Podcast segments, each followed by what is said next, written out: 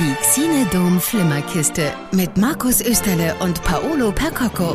Da, da, da, da, da, da. Heute war ich ein bisschen neben der Spur, was die Tonlage angeht. Du warst zu langsam. Und manchmal auch Aber es ist kein Problem. Es ist gar kein Problem. Weißt du, warum es kein Problem ist? Sag's mir. Wir haben nämlich einen Agenten in unserer Mitte, der dich sofort eliminieren kann, wenn du nochmal falsch singst. Ach, Herr Jemine. Und er ist super erfolgreich, dieser Kollege. Im Eliminieren von Paulos. Absolut 100%ige Treffer Genauigkeit. Sehr das ist gut. das Wort, das ich gesucht habe. Es geht natürlich um den besten Agenten der Welt, so sagt er selber zumindest, die Doppel 07 James Bond. Wir waren letzte Woche drin, haben Ihnen auch schon gesagt, ja, ja, auch wenn er nicht gut ist, bitte schauen Sie ihn sich im Kino er an. ist schon gut. Er ist okay. Wir würden gleich nochmal treffen, wir äh, darüber sprechen. Wir haben nämlich ein kleines Attentat auf Sie vor. Worum es da geht, darüber sprechen wir gleich. Die Donau 3 FM Flimmerkiste. Mit Paulo Percocro. Und Markus Bond. Der neueste Streich, keine Zeit zu sterben, ist sehr, sehr erfolgreich angelaufen. Bisher übrigens nur in Europa, USA kommt erst noch und der asiatische Raum. Die lassen sich ein bisschen Zeit. Äh, anderer Film, Dune, hat ähnliches, in Anführungszeichen, Schicksal, darüber sprechen wir gleich noch. Aber, das ist das Tolle, er ist, äh, es hat sich gezeigt, dass Deutschland nach wie vor ein absoluter Fan dieses Superagenten ist. Denn keine Zeit zu sterben hat unfassbar viele Menschen am ersten Wochenende in die deutschen Kinosäle reingezerrt. 1,17 Millionen Besucher und Besucherinnen ist der beste Kinostart seit Star Wars 9, der Aufstieg Skywalkers mit 1,4 Millionen. Wow. Im Dezember 2019 hat sich deswegen die Führung in den deutschen Kinos gesichert vor Dune und vor Shang-Chi and the Legend of the Ten Rings. Hat übrigens auch mit diesem Rekord tatsächlich äh, Fast and Furious, den bisherigen Corona-Spitzenreiter im Sommer 2021, deutlich übertroffen. Und das ist, finde ich, eine sehr, sehr schöne Mission, die er da erfolgreich zu Ende geführt hat. Absolut, das wäre jetzt meine Frage gewesen, äh, ob das in Anführungszeichen Corona-Zahlen sind, weil ja die Kinosäle immer noch nicht voll besetzt werden können.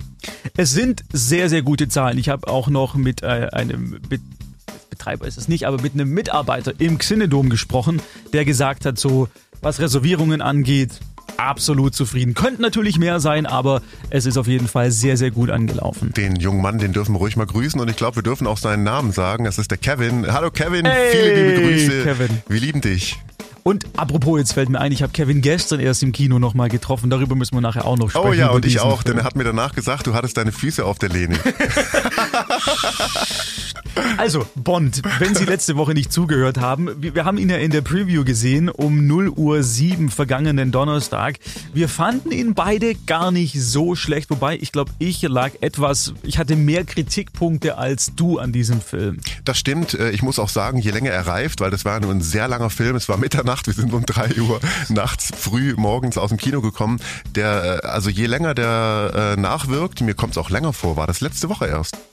Es ist richtig, mir geht's ähnlich. Ja, ne? Ich habe auch gedacht, das wäre schon zwei Wochen her. Auf Nee, jeden Fall, je länger er wirkt, desto besser finde ich ihn. Und ich würde ihn mir sowieso gerne nochmal anschauen und ähm, die Schwächen, über die wir gesprochen haben, was wir gleich bestimmt nochmal tun, äh, stimme ich schon zu, aber gefällt mir jetzt schon besser. also noch besser. Ich habe gestern Abend, ähm, nachdem ich im Kino war, war ich beim Nico aus der Online-Redaktion. Wir haben noch äh, etwas gegessen und haben uns da, weil Nico und seine Freundin auch gerade die aktuellen Craig-Bonds nachholt, damit sie in den neuen reingehen können, weil sie wollen das Komplett-Package an fünf ja. Filmen haben. Haben wir gestern ähm, den angeschaut mit der Wüste am Schluss. Ach, wie hieß der denn nochmal? Guck, ich habe ihn schon Quantum wieder Trost, vergessen. Spectre. Quantum Trost. Quantum Trost, genau. Komm, wir gehen mal durch. Casino Royale, Quantum, Quantum Trost, Spectre, Skyfall. No Time to Die. Genau.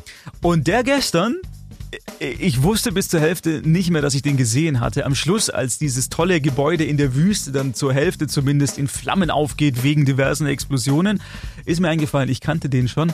Und, und jetzt kommt's, im Vergleich zu No Time to Die, dem aktuellen, war der besser.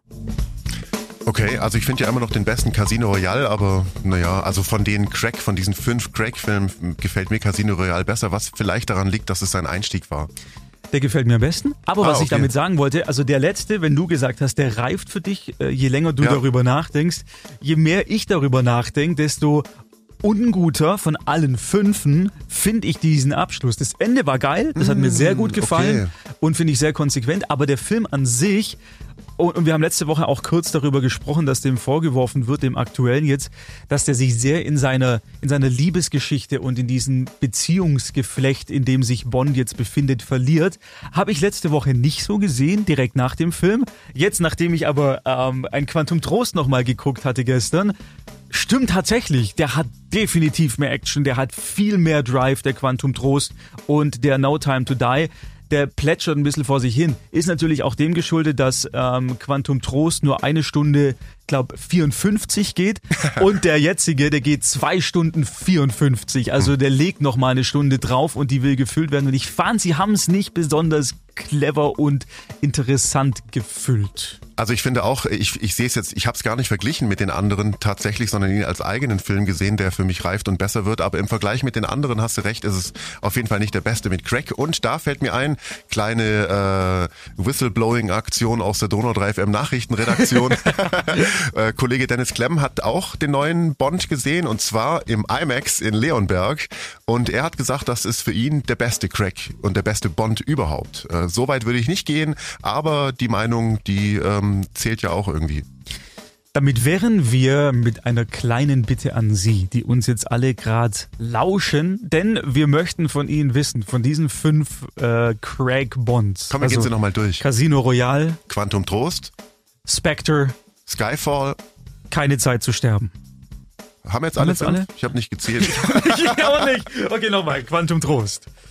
Spectre, Skyfall, Casino Royale, No Time to Die. genau. genau Reihenfolge falsch, Filmanzahl richtig. Welcher von diesen fünf würden Sie sagen, ist der absolut beste und der sehenswerteste? Wir, wir, uns schwebt so ein kleines Ranking vor. Also wir stellen es auch auf die Website donau3fm.de, da können Sie jetzt abstimmen. Oder Sie schicken uns kurz eine WhatsApp-Nachricht ins Studio, wie Ihre Top 5 äh, der Crack-Bonds aussehen würde.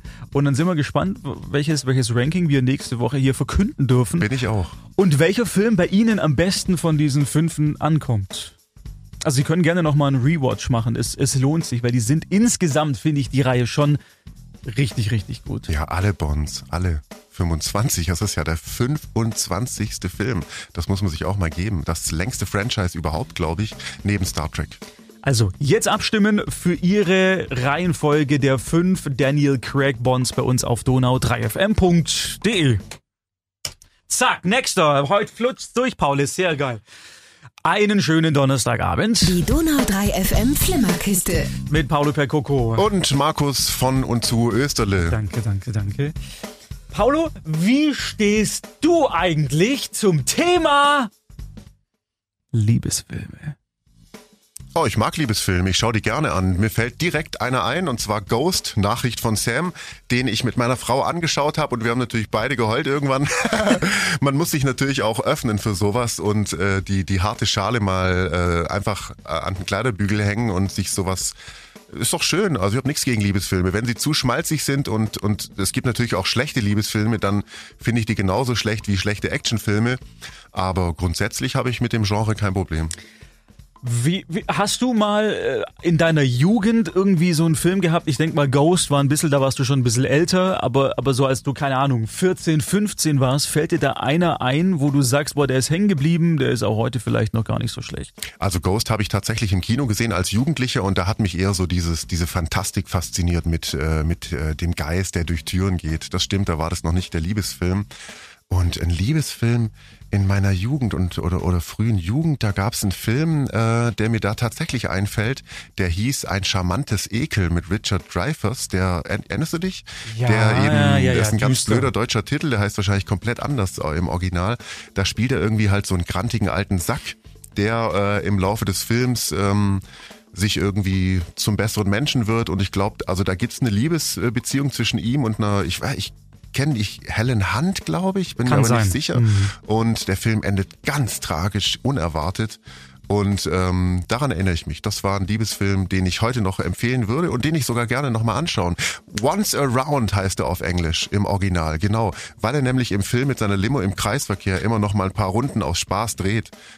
Cool, guck mal, was da alles rausklappt aus so diesen alten synaptischen Verbindungen. Ein kleines Stichwort und schon geht's los. Warum ich frage, weil ich gestern, wie gesagt, im Kino war, Gruß nochmal ans Xenodom in Ulm, an Kevin, der mich ertappt hat, wie ich, ja, ich weiß, ich weiß, ich habe meine Beine auf der Vorderlehne gehabt. Ja, man, also wenn man, wenn man sie über die Lehne drüber legt und niemand vor einem ist und man mit seinen Schuhsohlen keinen Dreck macht, finde ich das okay. Schuhe waren aber aus. ja, und, das, ähm, ich kenne dich ja. Ich meine, ich will dich verteidigen. Es gibt aber auch Leute, die dann mit ihren Drecksschuhen vorne die Lehne nach vorne drücken und damit auch die Stühle kaputt machen. Das geht übrigens nicht. Nee. Wenn dann in die Zwischenräume die Beine rein, dann ist man zwar genau. ein bisschen breitbeinig, ja, so aber man macht nichts kaputt. Ja, habe ich keiner auch. vor mir sitzt, ja. Genau, und es genau. saß niemand vor uns. Und mit Socken macht man ja den, macht man ja nichts. Nee. Man, man riecht vielleicht ein bisschen, aber mein Gott, das äh, saugt die Klimaanlage dann hoffentlich weg. Ja, und das, das Xenodom wird ja jede Nacht äh, komplett äh, gereinigt. Du weißt Bescheid, du hast es schon selber miterlebt. Wir waren in After Love. Das ist der dritte Teil der sogenannten After-Reihe. Ist eine Fan, ja, ich weiß, auf Deutsch ist ein bisschen ungeschickt. Es ist, mh, mm, es ist Fanfiction. Fanfiction, falls Sie das noch nie gehört haben. Nein. Da haben quasi junge, vornehmlich Damen sind es, die träumen sich in eine Welt, in der sie selber gerne wären, sind also quasi Schriftstellerinnen und lassen da ihrer Fantasie freien Lauf, äh, publizieren das Ganze im Internet und in diesem Fall ist es so, dass das sehr viele Leute sehr stark angesprochen hat. Filmproduzenten sind darauf aufmerksam geworden, haben sich mit ihr in Verbindung gesetzt, haben die Rechte von ihr abgekauft und deswegen gibt es oder wird es insgesamt fünf Filme geben, die alle After und dann kommt Ach ein Adjektiv. so, ich dachte, du erzählst gerade die Geschichte des Filmes, aber das ist, wie es nein, nein, zu dem Film kam. So kam es dazu. Ach, okay. Das muss man wissen, um verstehen zu können, warum das Ganze so ein Phänomen ist und warum warum okay. Menschen wie ich davon null berührt werden und gestern den ganzen Film über ähm, den Kopf schüttelnd im Kino saß, weil ich einfach nicht glauben konnte, was sich da vor mir auf der Leinwand darbietet. Und wie hieß der gestern? After Love. Und das war Teil 3. Es geht um ein junges Paar und Warte, ja. wie heißt Teil 8? After Eight. Knaller Gag. Knaller. After Eight. Ich hoffe nicht, dass es acht Filme geben wird. Aber bei mir ist es egal. Wenn die Zielgruppe das toll findet, sollen sie acht Filme, sollen sie von mir aus 20 Filme davon haben. Es ist eigentlich nur die Geschichte zwischen einem jungen Kerl, der grundsätzlich krantig ist, also ein richtiger Schwabe eigentlich, und einer jungen Frau, die an ihm hängt. Die haben so ein bisschen eine toxische Beziehung zueinander. Also sie kommt nicht von ihm los, obwohl er nicht der netteste Typ ist. Er hat so ein bisschen so ein Bad Boy-Image und ist dann auch immer so, guckt böse Und lass mich raten, er wird zunehmend weicher und netter und herzlicher und ja. Genau, das ist so die, die Handlung der ersten beiden Teile. Jetzt in diesem dritten wird die Familie der beiden ein bisschen mehr in den Vordergrund gerückt, weil äh, sie, sie haben einfach irgendwann nicht mehr gewusst, was sie mit den beiden jetzt noch machen sollen, weil die, die, also es funktioniert nach folgendem Schema. Ja? Die beiden vertragen sich, dann passiert wieder irgendetwas, was gar nicht sein muss. Sie kommunizieren nicht miteinander. Der eine ist sauer, weil die andere nicht mit ihm redet. Dann machen sie wieder Schluss dann kommen sie wieder zusammen, weil sie nicht ohne ihn sein kann, meldet sich bei ihm, er sagt, okay, ja gut, nochmal eine Chance, dann missfällt ihm wieder was und so geht. Also es okay. ist wirklich, wirklich sehr, sehr teeniehaft und äh, Lara, meine Kollegin und ja. ich, wir waren einfach nicht das richtige Publikum. Wir hatten unseren Spaß, weil er sehr, sehr hanebüchen und wirklich absolut in sich völlig unlogisch ist und die Figuren irgendwelche Dinge machen, nur damit man zu bestimmten Punkten im Drehbuch kommt, cool. aber das nicht organisch ist aus deren eigener Handlung raus. Von daher, für die Zielgruppe toll, für uns beide aber, ähm, ja. Nicht. Ein bisschen Zeitverschwendung war es. Klingt, klingt nach einem Kandidat für die goldene Himbeere äh, und klingt schon wieder so schlecht, dass er vielleicht schon wieder gut ist. Wie gesagt, es war sehr unterhaltsam. Das Problem ist, der Hauptdarsteller ist der Sohn, wenn ich mich recht erinnere, von Ralph Fiennes. Also kommt aus einer durchaus oh. ähm, angesehenen Schauspielerfamilie. Mhm. Er selber hat allerdings nicht allzu, oder ist er der Cousin? Ich weiß es nicht mehr. Er hat auf jeden Fall nicht allzu viel von diesem äh, schauspielerischen mhm, Talent mm, aufgesaugt. Er ist sehr, sehr, sehr, sehr eindimensional. Was auch an der Rolle liegen kann, aber das ist ja nicht ganz so. Erinnert mich an, es gab eine Schmonzette mit Patrick Schwarzenegger mal. Und ja. das war, glaube ich, sein erster und letzter Film.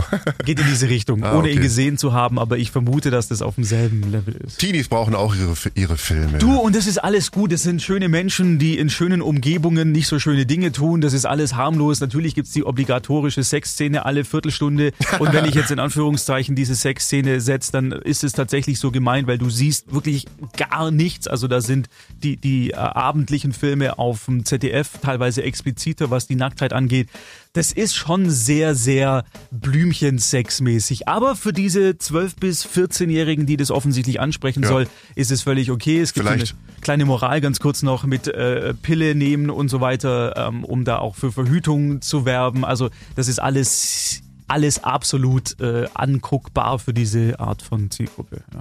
Schön. Du wirst ihn nicht anschauen. Nein. Das dachte ich mir. Die Xinedom Flimmerkiste mit Markus Österle und Paolo Percocco. Oh, Herr Bond, nein, ich habe es richtig gesungen. Entschuldigung. Ah, Schönen Donnerstagabend. Hier ist die Flimmerkiste. Paulo, du hast eine tolle Sache entdeckt, die du uns nicht vorenthalten willst, nämlich etwas für alle Menschen, die Filme lieben.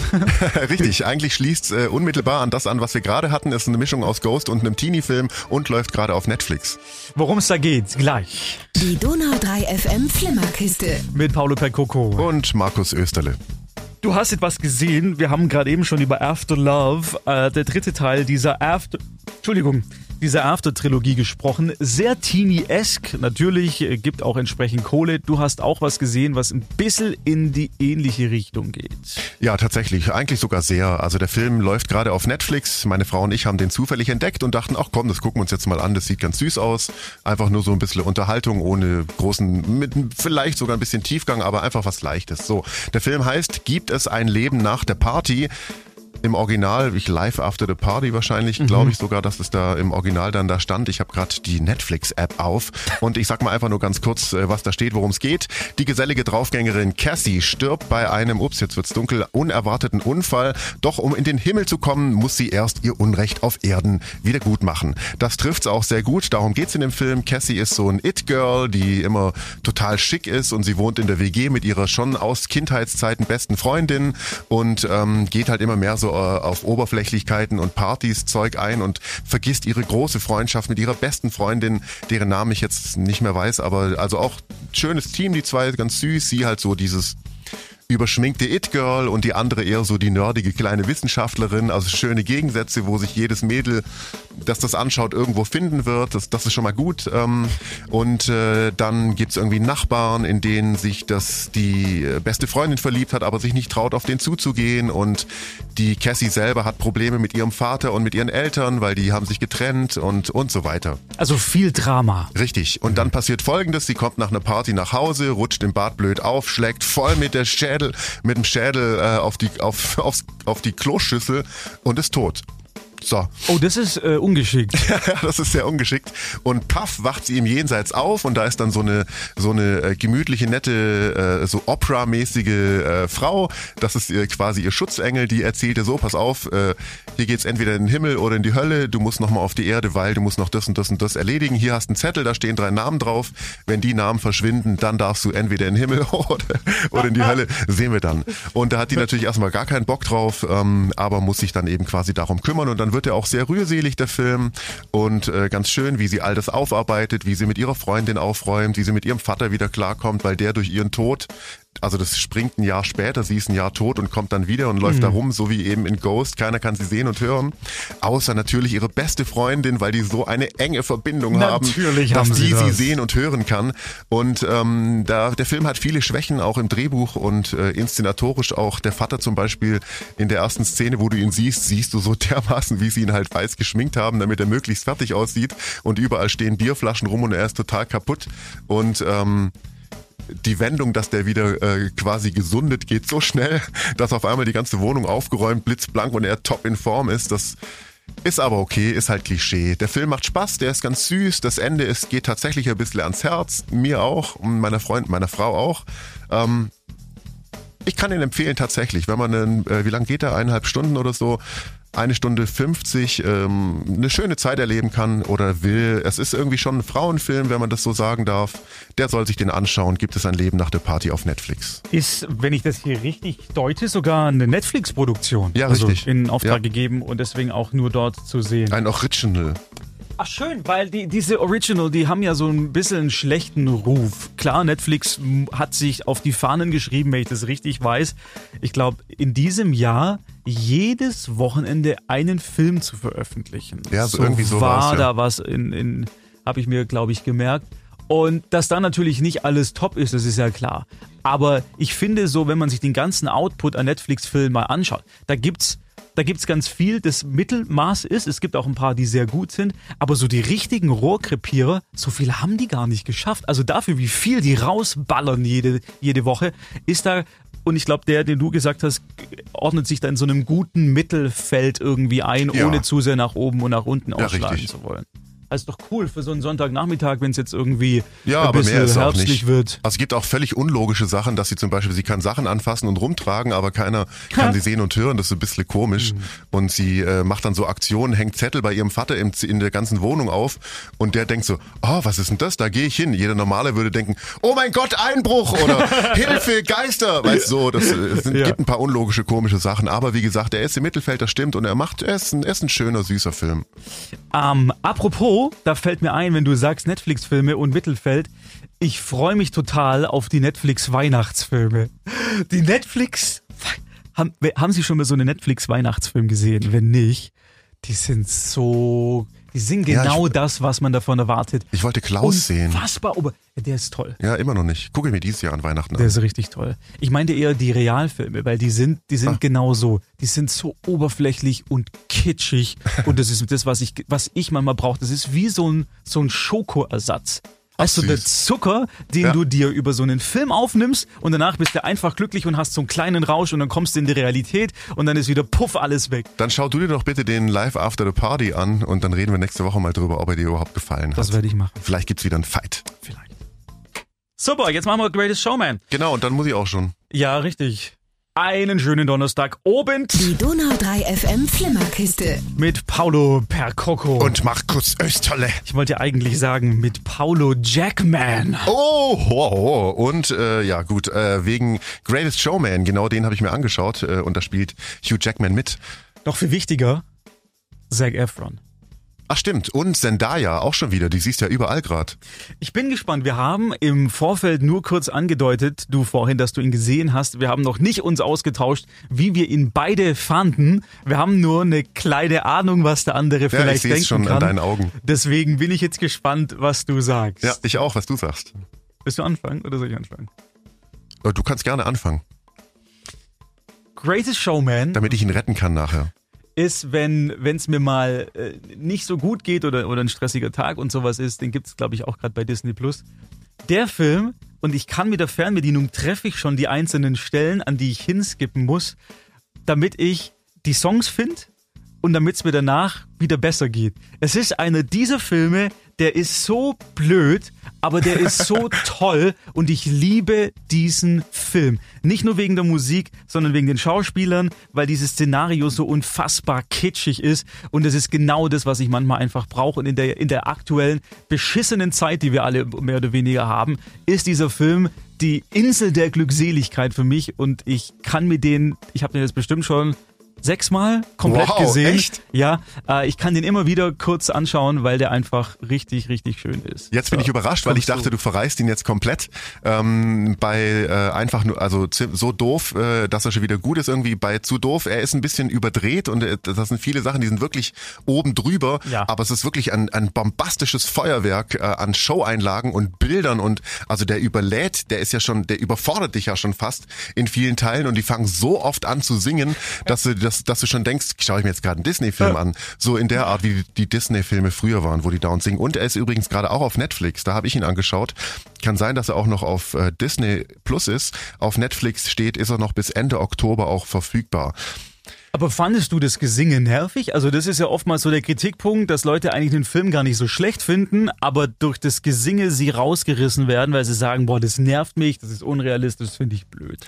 Das kommt drauf an, ob man Musical mag. Also ich mag Musicals gerne ab und zu, deswegen äh, ich fand, es war vielleicht ein bisschen viel Gesinge dort, aber es hat mich nicht gestört und vor allem, ich habe ihn damals zufällig, ich habe ihn mal im Kino gesehen und fand den auch ganz nett irgendwo, da lief nichts anderes, hat mich überrascht äh, und seitdem hatte ich den eigentlich gar nicht mehr auf dem Schirm so, muss ich zugeben. Und als wir im IMAX waren in Leonberg, äh, war bei dieser Präsentation diese Szene, wo diese schwedische Sängerin äh, singt, wo du echt Gänsehaut bekommst und deswegen dachte ich, ach warte mal, das war doch der Film, mal schauen, ob der der im Netz ist, den schaue ich mir mit meiner Frau an, weil der wird ihr gefallen. So war's auch. Sarah war hin und weg von dem Film. Sie war zwar schon auch, wie du gesagt hast, der war zwischendurch wirklich echt ein bisschen drüber und ein bisschen over, äh, ein bisschen arg viel Kitsch, aber die Gesangseinlagen sind großartig, die Choreografien sind der Hammer.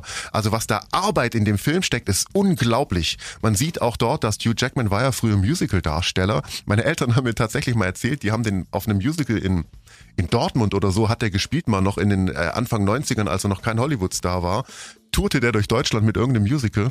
Also der kann singen und tanzen und ist auch ein guter Schauspieler und das sieht man alles in dem Film, ja. Bei, bei YouTube gibt es zwei kurze Videos, da haben sie die Proben gefilmt. Es, damit der Film überhaupt gemacht werden konnte, das habe ich dann erst im Nachhinein erfahren, ähm, musste natürlich Geld zusammengesammelt werden. Und es war eine Zeit, als äh, viele Produzenten kein Geld für Musical ausgeben wollten, weil sie gesagt haben, das ist tot und das funktioniert, wenn dann überhaupt nur in USA und die anderen Länder, die, die finden das nicht so gut. Und dann hat Hugh Jackman ist dann an Bord gekommen und der fand es aber so toll und es war ihm so eine Herzensangelegenheit, dass dieser Film Film gemacht wird, dass die so, so Workshops gemacht haben, wo sie den Cast an sich schon hatten, also die Besetzung, die Songs waren auch schon äh, fertig. Und die haben dann den Chor und die Schauspieler und die Band versammelt in einem Raum, haben Produzenten eingeladen, dahin zu kommen und diese Energie zu spüren, damit Ach, die sagen, ja, geil. Das auf der Leinwand, das wollen Leute sehen. Ich bin überzeugt. Das Publikum wird überzeugt sein. Deswegen machen wir das. Toll. Und das haben sie gefilmt und es gibt's bei YouTube zu sehen, zwei Songs. Und ich weiß nicht warum aber im Film geht ungefähr die Hälfte der Energie aus diesen Proben oder aus diesem Showcase verloren. Der Film ist an sich schon gut, aber wenn du das siehst, ja, was klar. da für eine Energie in diesem Raum steckt und du die Leute mit wie viel Enthusiasmus und Leidenschaft, die dabei sind, diese Songs zu singen, die richtig übrigens tolle Pop-Songs sind. Und alle dann, auch teilweise im Radio laufen. Als wir den angeschaut haben, dachten wir, ach, das ist ja der Song, den kenne ich doch. Ach, das ist ja der. Boah, der auch, weißt du so. Wir werden gleich noch auch einen hören, wenn wir fertig sind ach, mit cool. Quatschen. Ähm, dann merkst du erstmal, wie, wie viel Herzblut in diesem Film tatsächlich drinsteckt und ich finde, das merkt man. Also er ist wirklich man muss dazu sagen, alle zehn Minuten kommt tatsächlich ein Song. Das muss man wissen. Ansonsten geht man mit der falschen Erwartung, glaube ich, jetzt daran. Aber wenn man das irgendwie erträgt, dann finde ich diesen Film absolut empfehlenswert, weil er zeigt, wie toll Musical als Film sein kann. Eine Sache ist mir auch noch ganz wichtig und zwar, dass er ja auf äh, historischen, äh, das ist ja eine wahre Begebenheit. Ja. Es ist zwar völlig überdramaturgisiert, aber es gab diesen P.T. Barnum, es ist quasi der Pionier, was Zirkus angeht. Es gab diese schwedische Sängerin und es gibt diese ganze Geschichte auch mit der bärtigen Lady und dem kleinen ähm, äh, kleinwüchsigen auf dem Pferd, der als äh, Admiral oh, rumreitet ja, und so äh, und auch den Elefanten und so weiter. Nur ist es halt sehr über äh, verschönt worden ganz so hübsch und ganz so sauber war das alles nicht, aber es gab diesen Mann und das ist toll, weil der hat was begründet, was wir alle bis heute lieben und deswegen ist, glaube ich, auch Hugh Jackman so wichtig gewesen, diese Geschichte zu verfilmen und mir auch so wichtig, das noch zu sagen. Das ist ein ganz toller Mann oder ein wichtiger Mann, sagen wir mal so gewesen, dieser P.T. Barnum. Es ist auch ein Plädoyer um, das ist auch wieder so ein bisschen leicht angekitscht, aber es ist ein Plädoyer einfach seine Träume, das klingt jetzt wirklich kitschig, aber dass man das, was man toll findet, äh, verfolgen sollte und sich nicht ja. davon abbringen lassen soll, nur weil jemand sagt, ah, das wird doch eh nix und du kannst es nicht, sondern hey, wenn du denkst, du bist von was überzeugt und du willst etwas, dann ist es sehr, sehr sinnvoll, das auch zu verfolgen. Es heißt nicht immer, dass du das erreichen wirst, aber zumindest der Weg dahin macht dich auch zu einem Menschen, den du vielleicht später dann in 10, 15 Jahren sein wirst und den du vielleicht sogar auch magst, nämlich dich selber im besten genau, Fall. Genau, super. Klingt gar nicht kitschig, sondern ist die Wahrheit. Jetzt aus ähm, The Greatest Showman Musik von Zendaya und Zac Efron. Hier ist Rewrite the Stars. Die Donau 3 FM Flimmerkiste. Ein letztes Mal mit Paulo Percoco. Und Markus Österle. Wir möchten Sie nochmal daran erinnern, abzustimmen für Ihren Lieblings... Nein, eigentlich ist es nicht der Lieblings Daniel Craig, es ist die Reihenfolge von diesen fünf Daniel Craig Bond-Filmen. Casino Royale, äh, Quantum Trost, Spectre, Skyfall und No Time to Die. Äh, die sollen Sie in Ihre Reihenfolge bringen. Auf donau3fm.de gibt es ein Formular zum Abstimmen. Nächste Woche dann Ihr Ergebnis. Und ähm, sollen wir Kinokarten dann nächste Woche verlosen vielleicht? Wir können gerne nächste Woche Kinokarten Cool, also machen Sie mit, es lohnt sich. Sehr gut. Ansonsten sagen wir vielen Dank fürs Dabeisein. Bis nächsten Donnerstag. Auf Wiederhören.